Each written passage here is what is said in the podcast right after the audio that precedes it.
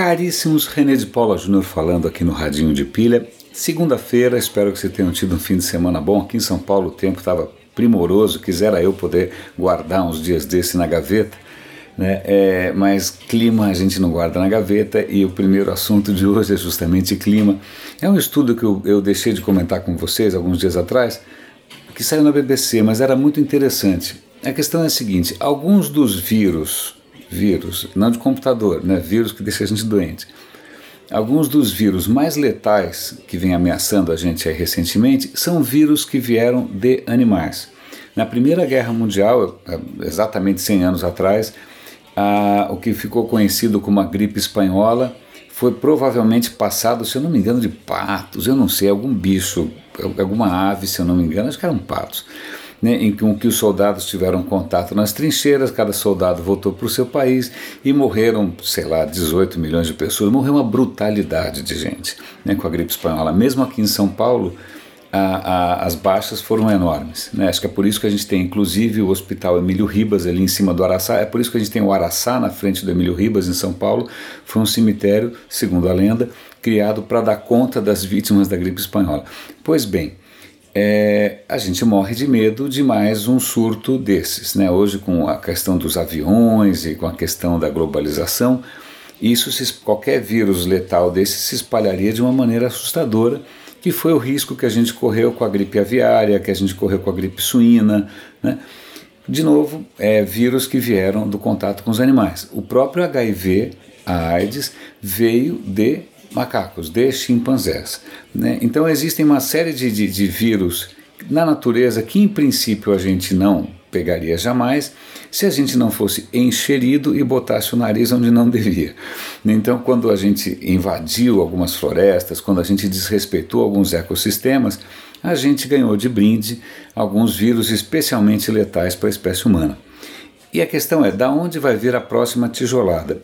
Com o aquecimento global, isso pode ser precipitado. Então, aqui na BBC tem um mapa extremamente interessante de quais espécies poderiam conter vírus potencialmente danosos à espécie humana. Espécies que ainda não foram muito estudadas. Por exemplo, morcegos. Né? Aí, morcegos e outros, roedores também. Roedores são outras criaturas né, que passam um monte de doença para todo mundo. Quando você vai vendo um mapa aonde estão essas criaturas todas que talvez sejam fonte de novas epidemias, adivinha, América do Sul, Brasil está bombando. Né? A gente já exportou para o Brasil a zika, a dengue, né? então é, é mais um alerta aí de que, que a, a, o aquecimento global e o desrespeito ao meio ambiente é, não sai de graça essa história. Vamos mudar um pouquinho de assunto, vamos mudar para arte. Isso é muito curioso porque a bola da vez agora, pelo menos para o meu interesse, claro, é essa, essa tentativa da Rússia de alterar uh, o rumo das coisas nos Estados Unidos. Né? Eleição do Trump, espionagem, etc. e tal. Mas no auge da Guerra Fria, a CIA, que é uma instituição americana, ela também tentou influenciar as coisas na Rússia, mas de uma maneira meio inusitada. Por exemplo, acaba está saindo agora um livro contando sobre o Doutor Givago. Vocês não devem lembrar, vocês são muito novos, mas Doutor Givago era um filme que fez um sucesso danado, era super romântico, era um cara super idealista, que aí vinha a Revolução Russa, a vida dele é por água abaixo tal. Esse Doutor Givago é, é um filme americano baseado num livro que foi escrito por um russo, mas esse russo é, ele teve sua obra censurada na União Soviética né, na União Soviética foi censurada porque ela questionava justamente a Revolução Russa. Então, o que, que a CIA fez? Ela pegou esse livro, traduziu sem conhecimento do autor, traduziu não, publicou sem conhecimento do autor umas edições pequenininhas para ser fácil de contrabandear, contrabandeou isso na Rússia, usando inclusive, olha que coisa louca, a colaboração do Vaticano, porque estava tendo um evento que era uma feira mundial, nessa feira mundial os soviéticos estavam indo lá, então, através do Vaticano, olha só que coisa louca, essas obras literárias entraram na Rússia. Para quê?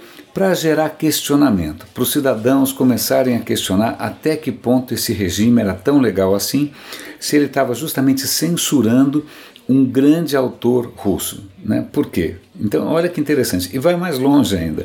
Vocês devem lembrar de um pintor americano bastante famoso, que é o Pollock. O Pollock ele, ele tem aquela técnica de jogar, esparramar a tinta, jogar a tinta, aspergir, bonita palavra, a tinta na tela, ficam aquelas telas meio aleatórias, que são lindas.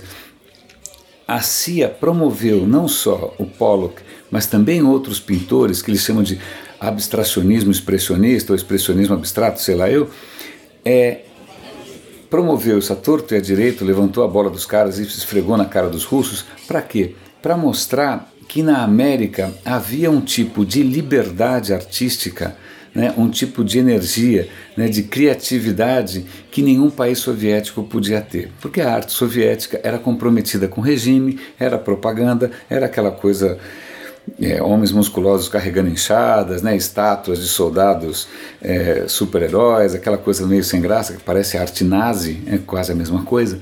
Né? É, propaganda é sempre propaganda. Né? Então veja que interessante, a CIA usando a literatura e a pintura. Eu vou dar link aqui para as duas reportagens, eu achei isso muito legal. Tem mais um artigo interessante aqui.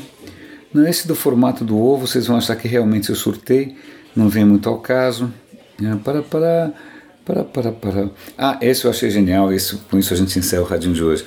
É um artigo australiano dizendo o seguinte: os carros autônomos na Austrália estão enfrentando um problema completamente surreal. A questão é a seguinte: a Austrália tem o quê? Cangurus. Canguru, para o software de um carro autônomo, que normalmente é desenvolvido num país que não tem cangurus, certo? Canguru é é uma coisa completamente imprevisível, porque o canguru, num certo momento, ele está num lugar, aí ele pula, aí ele aparece em outro lugar. Né? Então, para o software, isso é, como é que uma coisa desaparece ou então ela simplesmente se desloca de uma maneira tão sem continuidade, tão imprevisível. Então, se cangurus aparecem na pista, o carro fica completamente desorientado porque ele não foi programado, não foi previsto uma criatura que pula. Né? Ficam aqui os limites da inteligência artificial, inteligente até a página 3, né? quando você apanha de um mero animal saltitante. Então eu achei isso muito curioso. Isso também leva, é, é, traz a, a, a, discussão a história de que é, da pretensão de universalidade. Né? O cara desenvolve alguma coisa no Vale do Silício, achando que aquilo é uma solução universal. Bom, aí ele vai para a Austrália e descobre que é, existem coisas não universais, como por exemplo cangurus saltitantes e imprevisíveis. Meus caros, eu acho que é basicamente isso que eu tinha para comentar com vocês. Eu acho que é. Eu tinha algumas, ideias sem pé em cabeça aqui, mas acho que aí a gente pode eventualmente guardar na manga para amanhã. Caríssimos, grande abraço, René de Paula Júnior aqui no Radinho de Pilha, que vocês tenham uma ótima semana e até amanhã.